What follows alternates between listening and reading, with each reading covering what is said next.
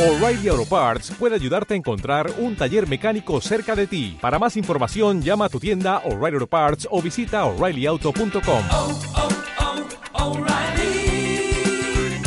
oh, Parts. ¿Qué pasa, gallinicas mías? Aquí vuestro reportero maricharachero de Barrio Sésamo que en este episodio le va a responder a mi gaitero o my gaitero, es que no sé cómo se pronuncia.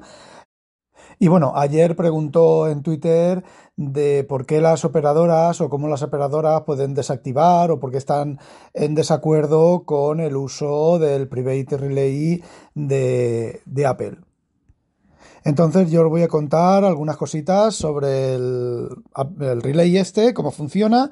Primero cómo funciona, luego os explico por qué no sirve para absolutamente nada y luego os cuento también por qué las operadoras están bastante mosqueadas y lo que pueden y no pueden hacer con el Private Relay.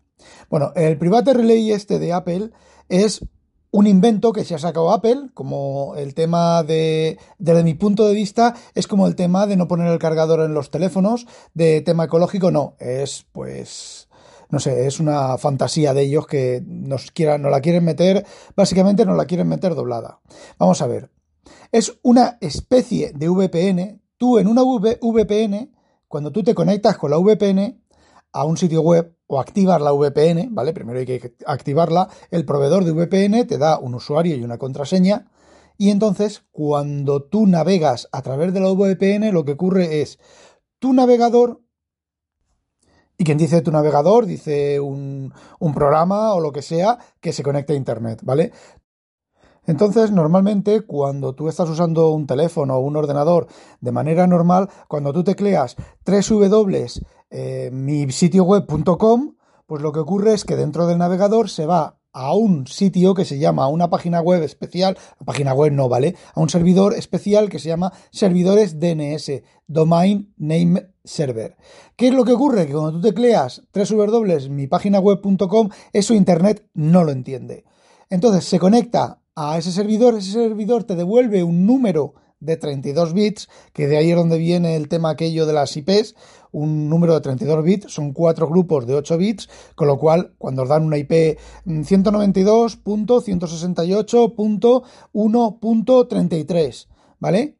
Esa IP, esos cuatro números, son exactamente los cuatro grupos de 8 bits que forman el número entero de 32 bits, que es lo que di direcciona y lo que apunta directamente al sitio de destino, a la web de destino, ¿vale? Entonces, cuando tú haces, tecleas el, la página web, te da ese número, el navegador por debajo, evidentemente a ti te vuelve a enseñar, te sigue enseñando todas las cositas como tú las ves, se conecta a ese número y empieza a hacer peticiones get, vamos a explicarlo como si fuera un navegador, get y dice, dame esta página, esta URL. Pues que en lugar de ser www, eh, mi sitio web.com va a ser eh, 99.419, no sé, sin coma, 99.219.4987, no sé qué, no sé qué, get eh, home, HTML, ¿vale? Y entonces, pues, a través de un socket, te devuelve un texto que el navegador web interpreta como una página web y JavaScript y todo ese tipo de cosas. Eso es cómo funciona un navegador normalmente. Luego viene el HTTPS. El HTTPS, ¿qué quiere decir? Quiere decirse que antes de que una página web te devuelva a ti el contenido HTML, vamos a simplificarlo, ¿vale? El contenido HTML o lo que sea, se realiza una negociación. Es una negociación que la página web digamos que te da un número, tú realizas una operación matemática con ese número, le devuelves ese número a la página web y se ha establecido un canal seguro entre tu navegador y el sitio web. Con lo cual, el, contenido se devuelve transformado gracias a ese sistema, entre comillas, criptográfico. El siguiente nivel son las VPNs. Las VPNs, conforme las suele entender la gente normalmente, es que hay alguien en medio que se interfiere entre el sitio destino y el sitio de origen. Gracias a esa negociación de HTTPS con S, se llama SSL, ¿vale? Es un protocolo, un protocolo no es una tecnología, ¿vale? Lo que ocurre es que el proveedor de VPN coge tu ordenador y lo conecta a una red diferente a la que tú estás conectado de tu proveedor de Internet. Entonces, tu proveedor de Internet lo único que está viendo una vez que se ha hecho la negociación, lo que, lo que está viendo es pues una eh, negociación ahí encriptada que ellos no pueden hacer nada. Está pasando por sus cables, pero está encriptada. Eso es lo que ocurre con una VPN. Y entonces, por ejemplo, cuando uno se baja mm, eh, películas pirata, ¿vale? A través de una VPN, es simplemente uno se siente falsamente seguro. ¿Por qué? Porque has cambiado a tu proveedor de Internet y a quien esté tu proveedor de Internet lo esté monitorizando o a quien tu proveedor de Internet le esté vendiendo esos datos, lo has cambiado por el proveedor de la VPN. Porque el proveedor de la VPN sabe que tú has salido a esa página que te está bajando ese torrent. Aunque todo ello vaya encriptado respecto a tu proveedor de Internet, no va encriptado. Bueno, sí que va encriptado respecto al proveedor de la VPN, pero el proveedor de la VPN, el proveedor de la VPN conoce dónde, por dónde te estás moviendo. Has cambiado a un dueño por otro dueño o a un monitorizador por otro monitorizador. Normalmente, a nivel profesional, las VPN se utilizan para que yo ahora estoy aquí en mi casa, necesito conectarme a la empresa, un entorno seguro de la empresa, no un entorno seguro de la empresa, sino a que mi ordenador con el que yo estoy trabajando en la red de la empresa piense que está que es un ordenador físico situado en la empresa. Entonces, uno, yo me conecto a la VPN de la empresa, lo habréis hecho muchos de vosotros, y ¿qué es lo que ocurre? Tu ordenador se convierte en un equipo dual. Digamos que dual, ¿vale? Eh, los programas y las cosas que están conectados a la VPN es como si estuvieras dentro de la empresa y los que no están dentro de la VPN es como si estuvieras en tu casa normalmente, que es como estás. Bien, la seguridad de eso es bastante alta, relativamente alta. ¿Por qué? Porque hay una cosa que se llama man in the middle y es que si alguien monitoriza esa negociación de esos números que os he dicho, que el servidor envía un número o el cliente envía un número, se realizan una serie de operaciones matemáticas sobre ese número, sobre esos dos números, y se devuelven los números, se devuelven los resultados, y entonces en base a eso se envía una comunicación encriptada, si hay alguien que está escuchando esa negociación, la puede duplicar y la puede desencriptar. No solo eso, sino que puede hacer de intermediario, es decir, puede coger y al, al equipo remoto hace una negociación al equipo remoto diferente a la del equipo local.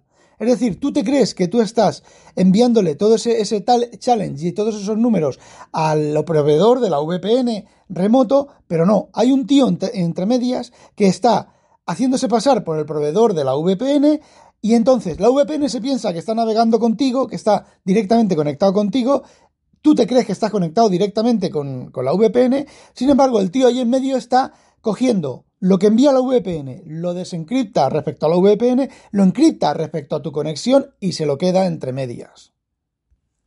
¿Y qué mejor, man in the middle, que tu operador de Internet? Entonces, todos aquellos de vosotros que os conectáis a una VPN para bajaros programas pirata, para bajaros películas pirata, para ver porno que nadie se entere que veis ese tipo de porno, eh, para cosas peores, no os estáis encubriendo. No solo no os estáis encubriendo, sino que estáis alertando a bastante gente para que monitorice vuestra comunicación. Es igual que Tor, ¿vale? ¿Por qué los gobiernos ya no se quejan de Tor? Porque solo tienes que poner, para saber lo que se está moviendo, tienes que poner un nodo de Tor. Tú pones, tú eres un gobierno, pones un nodo de Tor en la salida de tu país y todo lo que salga de tu país a través de Tor va a pasar por tu, por tu nodo de Tor y vas a saber exactamente todo lo que está haciendo todo el mundo. Por mucho Tor, por mucha cebolla encriptada, por muchas capas que les pongan al Tor, lo vas a saber. Porque, y es el motivo por el cual, cuando periódicamente, pues, han cerrado no sé cuántos nodos de Tor, han metido en la cárcel a no sé cuánta gente y lo que no se oye, ¿vale? Y lo que no se oye. Y las entradas a sitios mmm, vaciado de cargadores, te vas y si te he visto no me acuerdo. Bueno, ahora vamos al Private Relay. ¿Qué es lo que hace Apple? Hace Apple, el Private Relay son dos tecnologías, dos cosas. Lo primero, el DNS es de Apple y Apple hace de intermediario entre tu equipo y el servidor de DNS. Entonces, cuando tú activas Private Relay y tú dices www, escribes www.mipáginaweb.com, pasa esa petición al DNS, pasa a través de Apple. ¿Qué es lo que hace Apple? Apple te cambia que tú, Juanito Pérez, está pidiendo esa dirección web. No, Apple te está diciendo random, usuario random número uno, generado aleatoriamente, supuestamente generado aleatoriamente, ¿vale? Está pidiendo esa dirección. Entonces, el servidor DNS devuelve ese número que os he dicho antes, se lo devuelve a Apple y Apple te lo devuelve a ti, ¿vale? Y entre medias, el proveedor de DNS se piensa que está respondiéndole a mm, usuario random número 37, pero realmente te está respondiendo a ti. Bien. La segunda parte de la tecnología es cuando tú te conectas a un servidor, ¿vale? Ese número que te ha devuelto el DNS, Apple vuelve a hacer de intermediario. ¿Y qué es lo que ocurre? Cuando tú, como os he comentado antes, ese get home, exactamente igual, tú haces get home, tú haces, no, el navegador te hace get home, eh, home, home.html, Apple lo recoge y se lo envía a la página web definitiva, pero, pero, pero, pero, con una IP con un origen diferente al tuyo. Igual que cuando ha hecho la consulta eh, al DNS con un origen y un usuario diferente al tuyo, ¿vale? Eh, la, la, navegación a la página web es un usuario diferente al tuyo. ¿Cuál es el inconveniente? Bueno, sí, ¿cuál es el inconveniente de eso?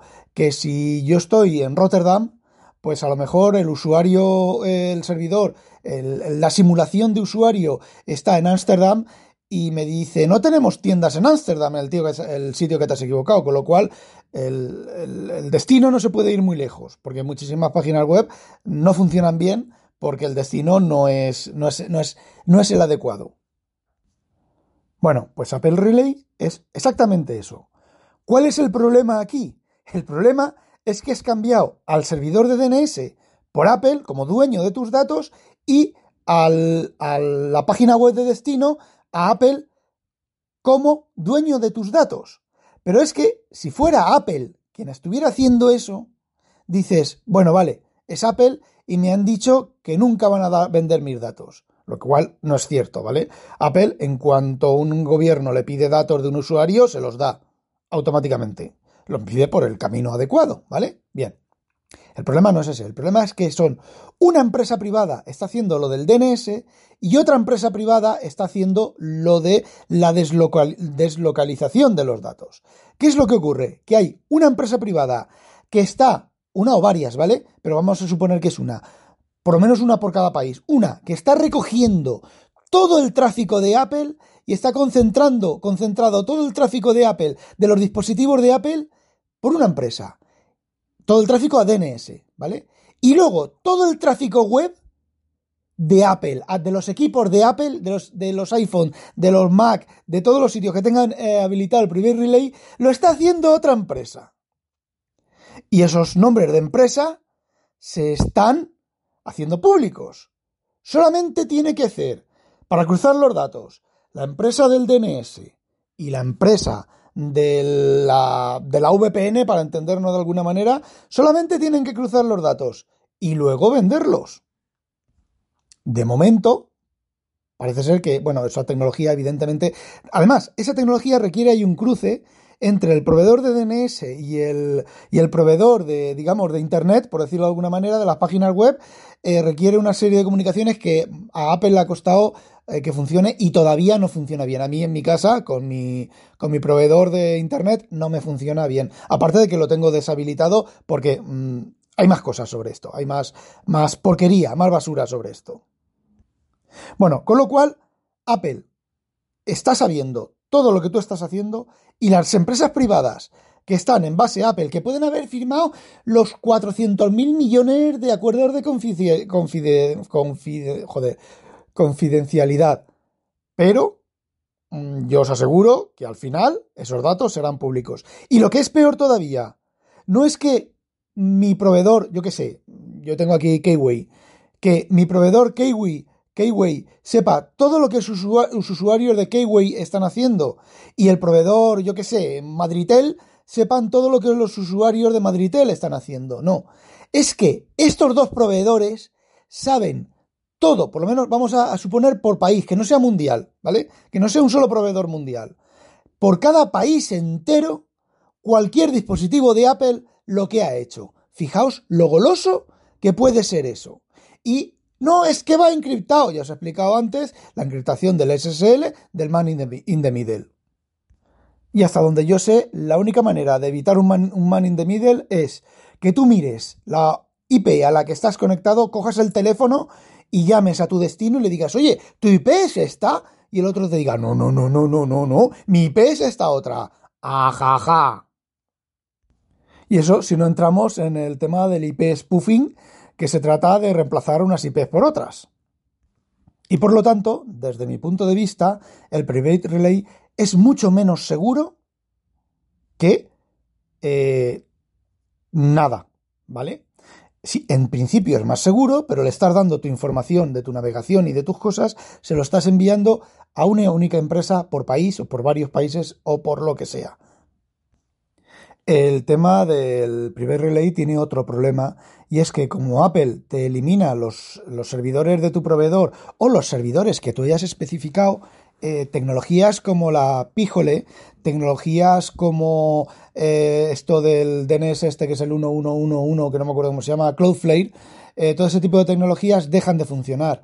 Y yo cuando he probado el, el primer relay he estado, yo tengo una Píjole que está funcionando toca madera, está funcionando bien ya un montón de tiempo sin problemas, sin ningún tipo de problema, pero eh, yo en cuanto he activado eso, eh, he empezado a recibir un bombardeo de publicidad increíble. No solo eso, sino que esa publicidad, esos intermediarios, te pueden reemplazar la publicidad.